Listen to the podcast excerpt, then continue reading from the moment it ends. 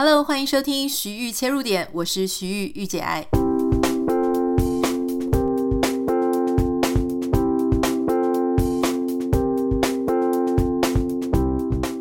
Hello，过了一个周末，这个是美国很大的一个圣诞假期。过了一个周末，礼拜一我们要跟大家讨论一些关于生活上的想法。不知道大家这个礼拜还有上个礼拜的周末过得怎么样？在这个周末的期间呢，台湾有一个新闻哦，看了实在是还蛮有所感的。可是它其实是发生在演艺圈内的事情。如果你有留意到的话呢，就是最近呃，这应该都是属于所谓艺人啦，就是宋一鸣跟小甜甜之间。宋一鸣后来就没有再做通告艺人了嘛，哈，就后来就自己开了成立的教会，然后他的弟弟好像也是，那他跟他太太呢就成立了一个专门是，呃，很多会友是艺人、公众人物的一个教会。那这个教会呢，新闻是这样说的，就是原本小甜甜在这个教会里面，那后来一开始的新闻爆出来是说，哎，那好像小甜小甜甜就。就是被要求离开教会，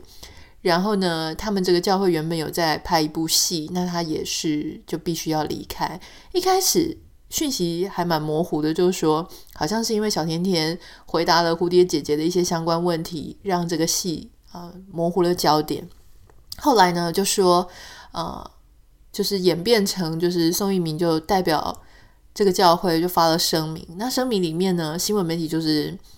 呃，非常注重这一件事情。这句话就说，他提到说小甜甜的私生活有很大的问题。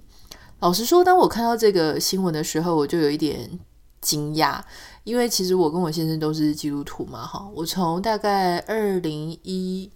五年的时候，我就开始去教会，应该二零一四年就去教会。我记得我大概是二零一五左右的时候瘦下来，是二零一六忘了哈。但那时候我后来就开始去教会，一开始在台湾，现在在美国嘛。我那时候看到这新闻的时候，我有一点吓到，就是我想说，诶，好像牧师通常是不太会去，呃，特别还发新闻稿的时候，然后去说自己的会有私生活有很大的问题，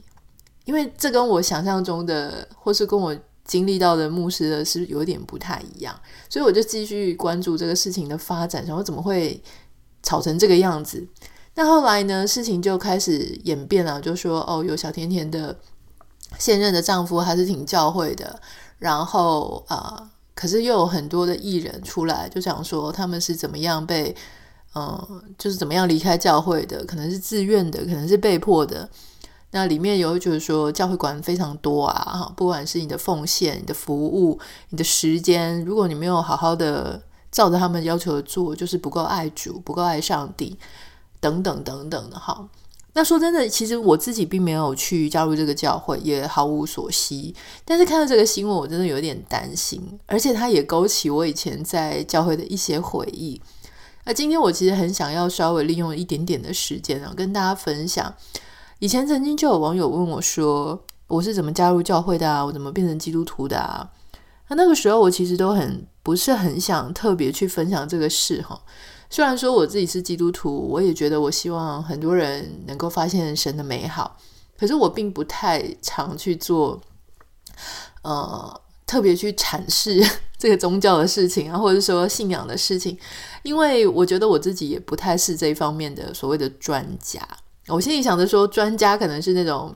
读经读的很多的人哈，那。像这种政治或是信仰这种很容易大家有不同意见的，我基本上比较少去谈论这个事情哈。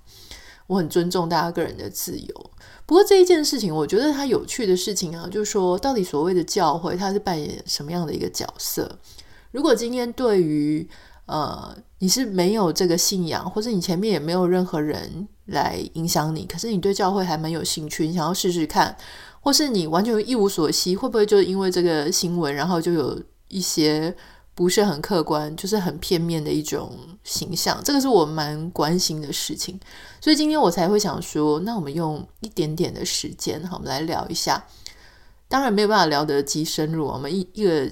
这个一集的节目时间是有限的，但我想跟你分享一下我的想法。如果你平常觉得我的节目还不错，那我就想要跟你谈一谈我真实内心的想法哈，跟教义无关，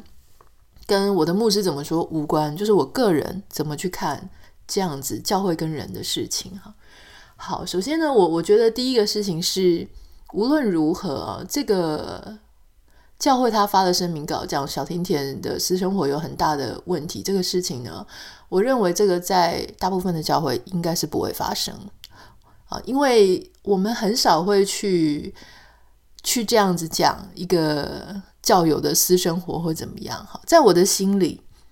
我知道教会有很多很多的时候是会去分享自己的见证啊，很多人会把他自己内心最软弱、最黑暗做过的错的事情、很无助的状况，哈，很想悔改，特别是悔恨、悔改的状况。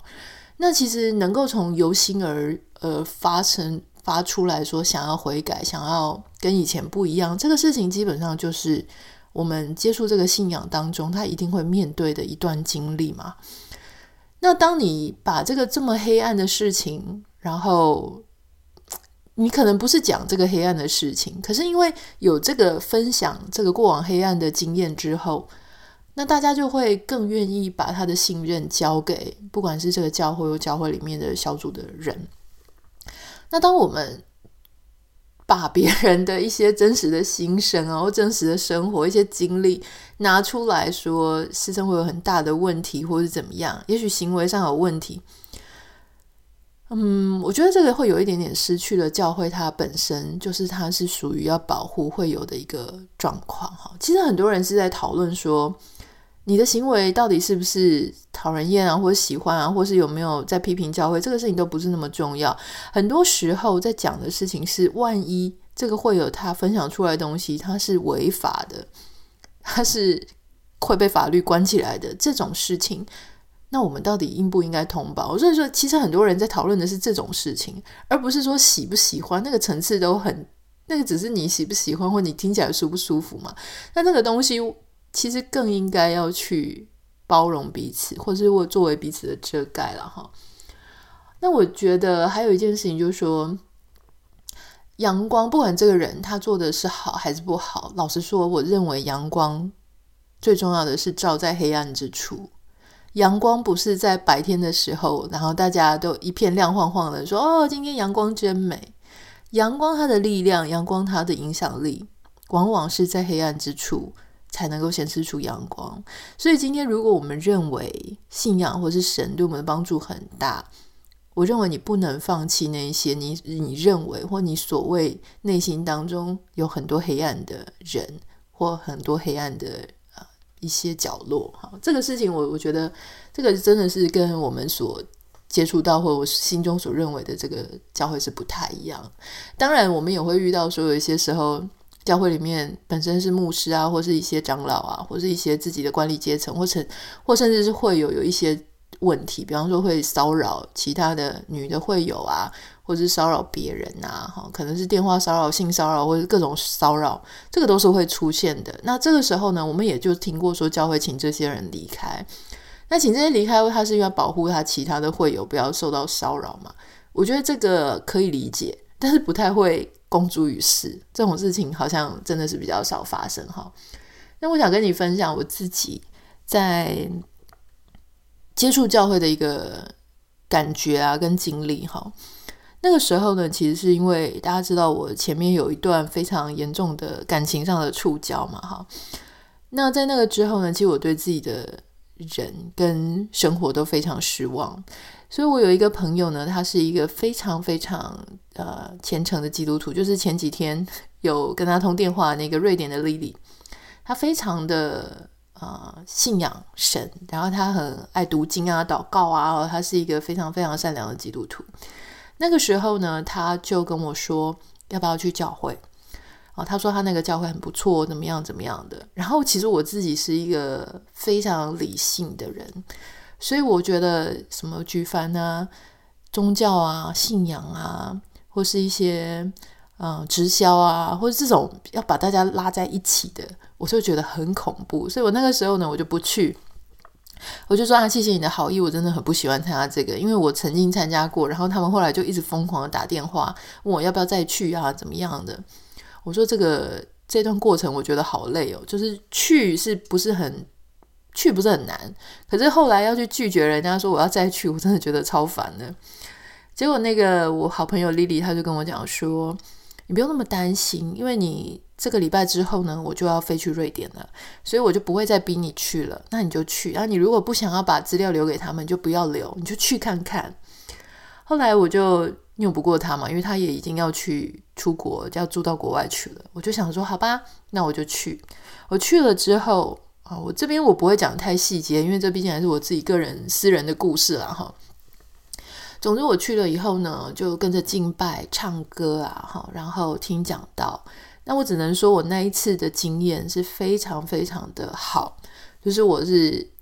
在唱歌敬拜的时候，我就流眼泪哈。然后我那时候内心有非常多对生活的质疑跟对自己的不满。我在唱歌的时候，我就一边用心灵，就是一边在思考说，为什么？为什么我要遇到这些事情？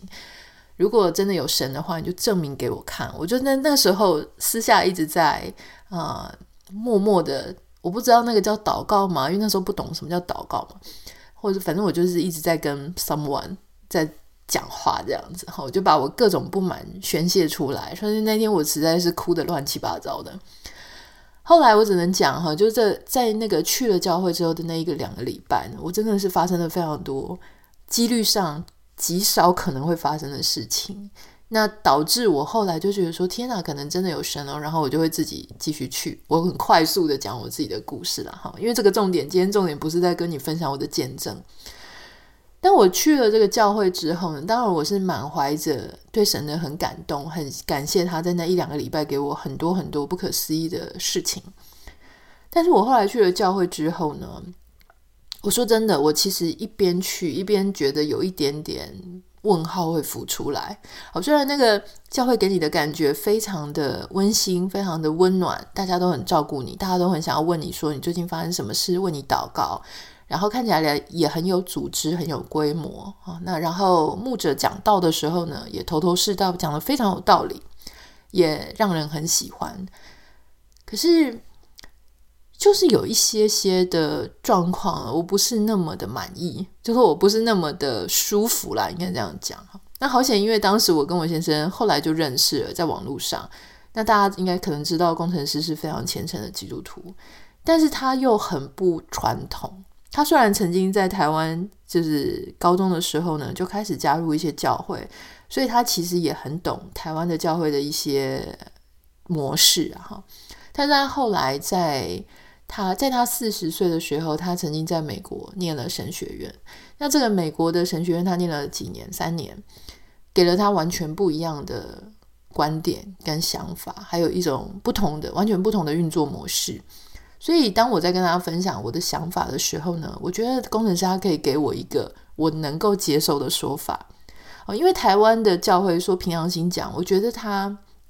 还是受到亚洲华人的那种。嗯，一种习惯了哈。比方说，如果你觉得你在台湾的学校里面，老师说什么你要做什么，或是说你有很多的规矩啊，如果不照着规矩来，大家可能会对你白眼，然后觉得你不合作、不合群。为什么说好了要这样做，你为什么还有自己的意见？同样的这一套，它就会或多或少的出现在教会里面的运作或管理上。好，这个也是我自己比较。难接受的，比方说呢，像台湾有很多教会，就会不是只是我加入的那一个，我后来也去其他的教会，或者我听人家讲，确实有时候也会跟你讲说，你不可以这样，不可以那样。比方说，不可以啊、跟陌生的异性单独相处啦，哈，或是你不能婚前怎么样怎么样啦。那当然，他们就会跟你讲说，这个是真理，这个是圣经里面所讲的，所以你绝对不可以怎么样，不可以这样，不可以那样。就他的规定，你的行为多过于了解你的心在想什么，我我是这么觉得哈。所以那种不能这样，不能那样，你这样是不好，你一定要每个礼拜天都要来做这个，一定要都要来教会，你一定要分享你十分之一的薪水，你一定要怎么样怎么样，那个东西很容易让人家压得喘不过气来。因为当时我一直都觉得说。我觉得心才是最重要的。就是我今天如果我真的不行，我身体不舒服，我的工作有状况，我没有办法去这一次或甚至这一个月的呃礼拜天的主日，这不应该就变成说我好像被扣分，扣了我的 credit，说好像我不够爱主，对吗？如果我真的这个月或者我一阵子没有办法做到十一奉献，我只能够奉献一小部分，可是我是满怀诚意的奉献。事实上，我认为这样的心意不应该比那些十分之一的人更少，不是吗？因为每个人的当下的状况都是不一样的。好，那第二个事情是我我自己亲身经历，就说，当时我有跟大家分享嘛，就是如果你参加了小组，你就会跟大家分享你最近的生活，因为他们会很积极的问你最近怎么啦，最近哪些事情啊，而且他们都会记得哦，可能有做笔记吧。比方说，你如果说哦，我可能几一两个礼拜后我要去哪里玩，或者要跟谁出去玩，或者我要做一些什么事情，有什么计划。他们就会一直去 follow 你这些事情，好，那一开始你会觉得真的非常的感动，可是后来我就微微觉得有点不对劲。其实我如果说啊，比方说我当时说我要来美国，我认识了一个男生，就是工程师嘛。那当时因为只是啊，只是认识前期啊，认识了大概半年左右。他说我要美美国找他玩，诶，说真的，那个时候我已经几岁了？我已经三十好几了嘛，哈，嗯。那那时候教会他们就，我只跟一个人讲，然后你就会发现说，我怎么大家后来都知道了？不是整个小组知道而已哦，是他们小组有网上通报的那种系统。我后来才发现，就是有那种什么区牧啊、小组长啊，小组长会跟区牧讲，区牧会跟谁讲啊？这样，然后到最后大家就会一起跑过来劝你说，你不要去啦，因为什么？你们是网络认识的，不是很安全啊？怎么样啊？然后呃，这个不会为神所喜悦。我那时候就很惊讶，我觉得惊讶的不是他们跑过来管你，因为那个我有预期。我比较惊讶的事情是，嗯，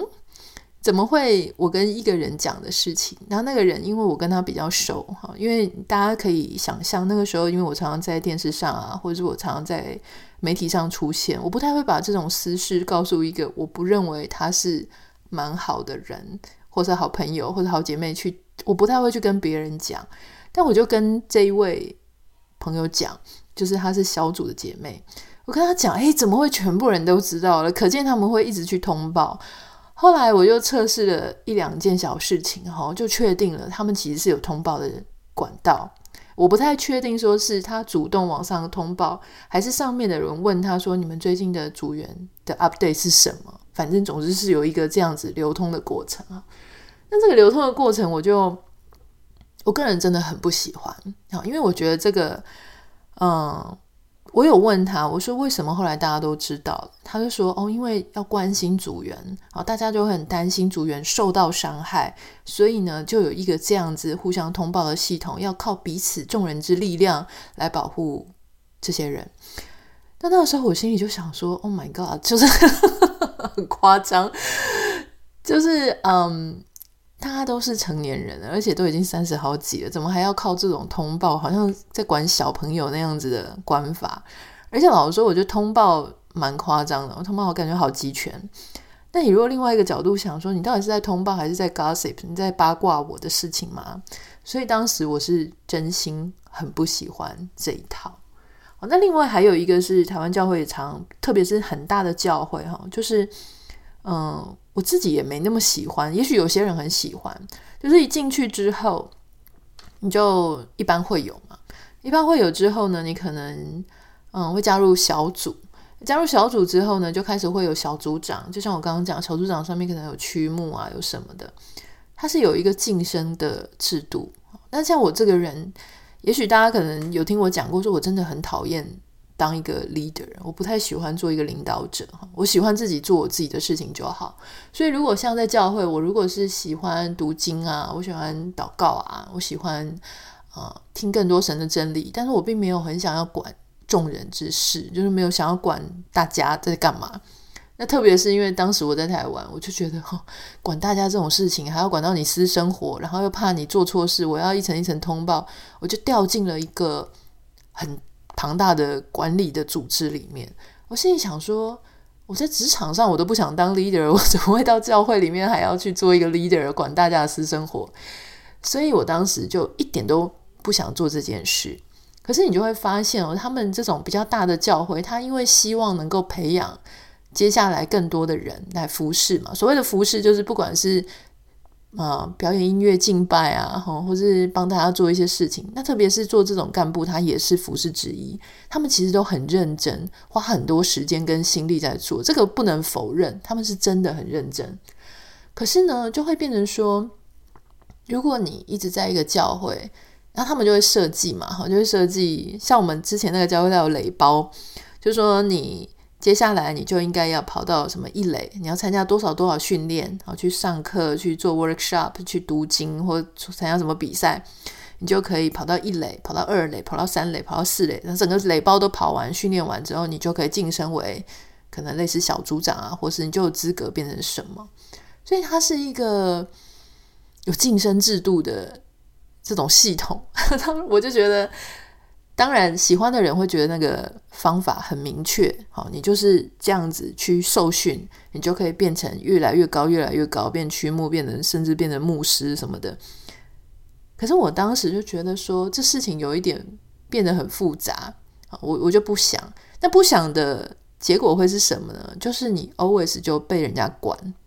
因为他那个管的很明确，就是被管的人。如果你就在这个游戏的圈圈里面，可是你就不去接受更多的训练，去更多的 workshop，你就永远就是被管的那一个。就是我刚刚讲食物链的最底层，所有的事情就是你莫名其妙的东西就被通报了，然后你就会被管。所以当我们讲到说有被管的这种事情的时候呢，它其实就是有一个上对下，对不对？因为上面的人就是管理阶层。或领导干部，他会知道你的事，可你不会知道他的事，所以这个东西里面就会有一个阶层的概念在里面嘛。好，这个是我真的还蛮不是很喜欢的。那我觉得很有趣的事情是，我当时后来就不太想去这个教会，我就到其他不同的教会。那我记得我曾经也在一个蛮有名的教会啊，那教会是双语的。那这个教会我去过一次而已啦。那我就不讲是哪个教会。那我当时去的时候，我去错时间了。我去到会跟会，他一堂一天有两节。那我去到那个第一堂跟第二堂的中间的时间，结果我就一走进去，发现诶，气氛怪怪的，就是下面有一群会众会友正在骂牧师。我这人生第一次看到会有一群人在骂牧师哈，那牧师就。很弱势，就跟我刚刚讲的是完全相反的。就是我刚刚讲的事情是从牧师到这个管理阶层很强势嘛，但我也看过那种牧师被一群会众狂骂。那这个会众在骂他什么呢？我我听了老半天，后来我发现原来问题是出在，嗯，因为那是一区蛮富裕的一个区域，那你就看到那个会友其实穿的也感觉是也是蛮好的，他就骂那个牧师说。你怎么可以兼职啊？你这个做牧师，你就应该要全心全意的投入在这个里面。你怎么可以兼职又跑去卖别的东西？好，那你这样就没有办法把牧师的工作做好啊。然后什么什么什么什么的，然后牧师被讲得哑口无言。可是牧师，我感觉他好像，我猜那个，因为那个会并没有很大，我在猜可能大家的奉献也不太足以支撑他个人的生活，因为他好像小孩蛮多的，所以。当时我看了也很傻眼，我想说，嗯，那牧师真的不能兼职吗？那如果他自己的生活都没有办法过下去了，他怎么样好好的服务这个教会呢？这个也在我当时的心中也有一个问号了哈。好，所以今天我想跟大家分享我自己个人的想法哈。我自己个人的想法，一直到我后来去英国伦敦，还有来到美国生活之后，有了很大的改变。我当时之所以离开了台湾那个教会，是因为我后来真的去了英国，还有到处去旅游。其实去旅游的时候，我礼拜天偶尔还是会去教会，去当地的基督徒的教会。但我后来发现说，哎，不对啊，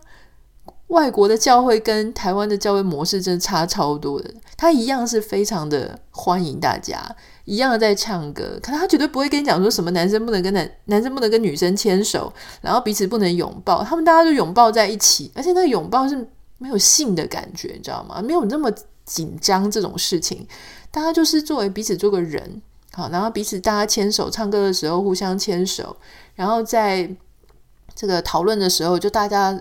好像很平等的在讨论，然后离开的时候呢，诶，大家就立刻离开，鸟兽散，不会说等到又跑去找谁呀，或是又要跟谁报告，又要什么的，没有这么难。后来我在美国这边呢，我们有一段时间就是很固定的去一个教会，那是一个白人的教会，一样啊。那个牧师 感觉就真的来服务的是 servant，你知道吗？就是圣经里面讲，大家就是 servant 嘛，所以他不是来不是来当偶像的，他不是来做官的。大家不会说哇，对牧师你讲的好棒棒哦，就是我们真的都要跟你学习，然后我们都是一群无知的人，他不会这样子。那个牧师就跟大家没什么两样，但是他就是会帮你祷告。他会帮你可能按头啊、按手啊等等的，他会比较认识大家，他就真的只是主持一个空间而已。好，那我后来就跟我先生讨论，我先生跟我讲说，其实所谓的教会，它不应该是被组织，它最重要的形象并不是一个组织，不是一个科层，不是一个机构，它最重要的概念就只是一群人在一起。然后彼此互相帮忙、互相仰赖、互相依靠、互相祷告。好，那在这样子的一个一群人彼此分享的过程当中，真的很不不适合，就是说有其中哪一个，例如说牧师，他是扮演一个仲裁者，因为他不是仲裁者。真正在基督徒里面，仲裁者只有谁？就是上帝嘛。所以你不要搞自己的个人偶像崇拜，不是你在制定律法。好，那重要是什么呢？重要的是，你提供一个环境，让大家能够很安心的彼此依靠、彼此仰赖。然后，也许因为你可能懂得这个 Bible 里面的内容比较多，你记得比较多，你看的比较多次，你比较理解那个故事，可以跟大家讲说这个东西这一段里面要传达的是什么。可是老实说，像我自己在这我们自己在阅读的过程当中，你就知道文本多义嘛，哈，同样的文本，不同的故事，它可以。你其实老实说，你解释的人完全不一样，它东西、它的概念、意义就会有点不一样。那这个东西，如果说你说圣经是个真理，那就是很考验那些讲出来或分享出来的人，他到底怎么样去描述这个故事的哈。所以我认为，这个分享的牧师，或是分享跟你分享真理的人，他本身到底有没有他的心，到底是怎么样？这件事情是更加更加重要的。好，所以我想这个事情，如果说像大家知道，就是耶稣他会去帮他的门徒洗脚嘛，哈，就我刚刚讲说，世上并没有谁的位置比较高，如果他位置这么高，他就不应该会去帮他会众洗脚，可是耶稣他是会去帮他这个门徒洗脚的。但是现在很多的教会，他反而会变成牧师是高高在上的，他不止不帮你洗脚，他还会问你说，你的脚为什么把？你为什么把自己的脚弄得那么脏？你再弄那么脏的话，你就不可以到神的国度，不可以到教会来了。这样子感觉就是非常的本末倒置，对不对？好，那事实上，我觉得更该看重的应该是每一个人他自己跟神的关系。好的，当然教会他会帮助你更加的理解圣经啊，或者是他的有一些故事啊、事迹，到底是什么样的一个来源跟背景。那可是我认为，我们每一个人都有自己独立思考的能力。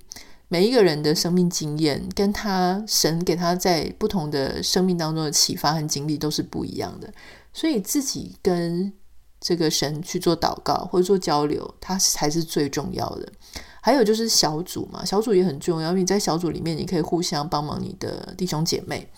跟人做真正实际上的交流，把你所内心所得到的一些力量，哈，或是说一些善良的果子，你可以分享给大家。那事实上，像我们在做这个 social media，作为一个基督徒在做 social media，你想要的是什么？当然不是什么大红大紫赚最多钱，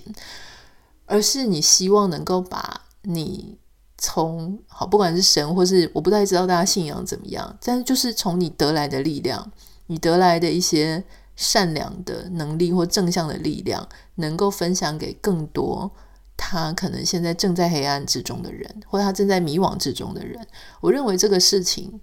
传达善的力量，这件事情才是最重要的。那这个事情呢，我觉得很有趣的是，是我前一阵子也在看这个余英时先生的书嘛，哈。那他在讨论说，这个华人的文化价值观跟西方人文化价值在根本上的源头有没有什么不太一样？那我知道大家可能会想说啊，基督徒就是西方的文化，确实。可是事实上，我常常在想这件事情，就是说，如果神，如果我们真的相信世界上唯一的一个神，这个神呢，他在西方的样貌跟在东方的样貌理论上不应该不一样嘛，对不对？所以西方很常在呃，西方在讲的是上帝或耶稣这种比较人格化的一种形象，可是，在东方呢，它出现的形象并不是人格化之后的，它是所谓的一个道。就是我们常常听到说，这个世界上有世界上的道，你要顺着道去前行。好，所以在余英时先生他这本书里面，他有谈到说，中国人的价值之源不是寄托在人格化的上帝观念之上。所以他并没有什么创世的神话，也没有包罗万象的传统等等的。可是呢，这个中国人他认定的价值之源。出于天，可是最后是落在心性之中，所以他对天到底发生什么事情呢？中国人普遍上是存而不论的啦。那你说可能像什么佛教啊、道教，那个其实跟并没有一个哲学上面的概念，还有一个方法论，就说你应该要怎么样怎么样的概念。哈，所以我觉得这个部分的讨论就很有趣。他说中国人普遍是相信人性当中只要有善根就够了。哈。那因为他没有像西方就是一个神学啊，然后讲说人是怎么来的等等等等，所以他就不太会跟宇宙论啊或生命起源论当中去产生一些实际上的一个冲突。所以在讲东方在讲的时候，其实是人要有善根啊，善根在讲什么？在讲他的心。好，那我觉得在这个部分当中，他跟基督徒。基督教后来就说，你要自己跟神去祷告、去交流，然后让神去引领你的心走到哪里，你觉得哪里是正确的？哈，那当然那些圣经啊，它是会指引你一个方向，可是 eventually 最后你还是要靠你的心。我觉得在这个部分当中呢，似乎东方跟西方的这个文化当中或信仰当中，哎，产生了一个交流。我觉得这点是蛮有趣的，虽然我也都还在。你知道吗？我们所有的人，不管你有信仰没有信仰，都还在一个过程当中，继续去悟道、去领悟，说所谓的道跟所谓的上帝，他到底是是什么？现在没有人能够说得很清楚嘛。那是不是一个道呢？哈，我觉得这个部分呢，这当然是我自己个人，后面是个人的一些想法跟见解，我也都还在学习和探索当中。但是我想要跟各位讲的事情是，啊、呃，我们在看这个，不管是我们在看任何的宗教、任何的信仰。我觉得有一件事情很重要，就是我们还是要以自己为主体，以自己的心是怎么样为主体。不管是教会，不管是其他的什么庙宇啊，或是什么机构组织，当他你觉得他的东西真的怪怪的，非常的不合理，非常的钳制你个人独立的思想，或是非常的控制你，让你过得很不舒服，让你的跟家人的关系非常的不好。我觉得这个东西都是你要重新思考的，这个是我给大家最终的建议。不管你是什么样的信仰，我觉得最重要的就是我们跟自己的关系，还有跟家人的关系。那我们是不是在一个自己能够舒服，然后自己慢慢的以自己的 pace，以自己的速度去了解说自己所存在的意义，跟自己和他人之间的关系？我觉得这个是非常非常重要的。好了，这个就是我们今天想要跟大家分享。我不知道今天这样讲完了会不会超级悬的，但是我就想跟你分享一下，透过这个艺人他们的看这个信仰之中的这个纠结，我希望啊、在这个当中里面，如果你一看到你就觉得说啊好恐怖哦，就是我不敢去接触这个信仰了，或者啊你看这些人就是这样怪怪的，我希望你不要有这样的成见，就可以放下来，因为我们每一个人。不管你身处在职场里，或者身处在世界的哪一个角落里，跟别人互动的时候，你都还是可以保持一个独立、跟清澈、自省，然后勇于去面对。好，你可以放下，你也可以离开，你也可以加入的这样子的独立的做法去面对这些事。那欢迎你可以跟我分享你的想法哈，在这个 Instagram 账号 Anita 点 Writer A N I T A 点 W R I T E R。当然，现在已经接近二零二三年的开头哈，二零二二年的尾声，你也可以开始列出来说，明年你有什么样的新希望啊、新计划？嗯，欢迎你也可以跟我分享。那我们就下次见喽，拜拜。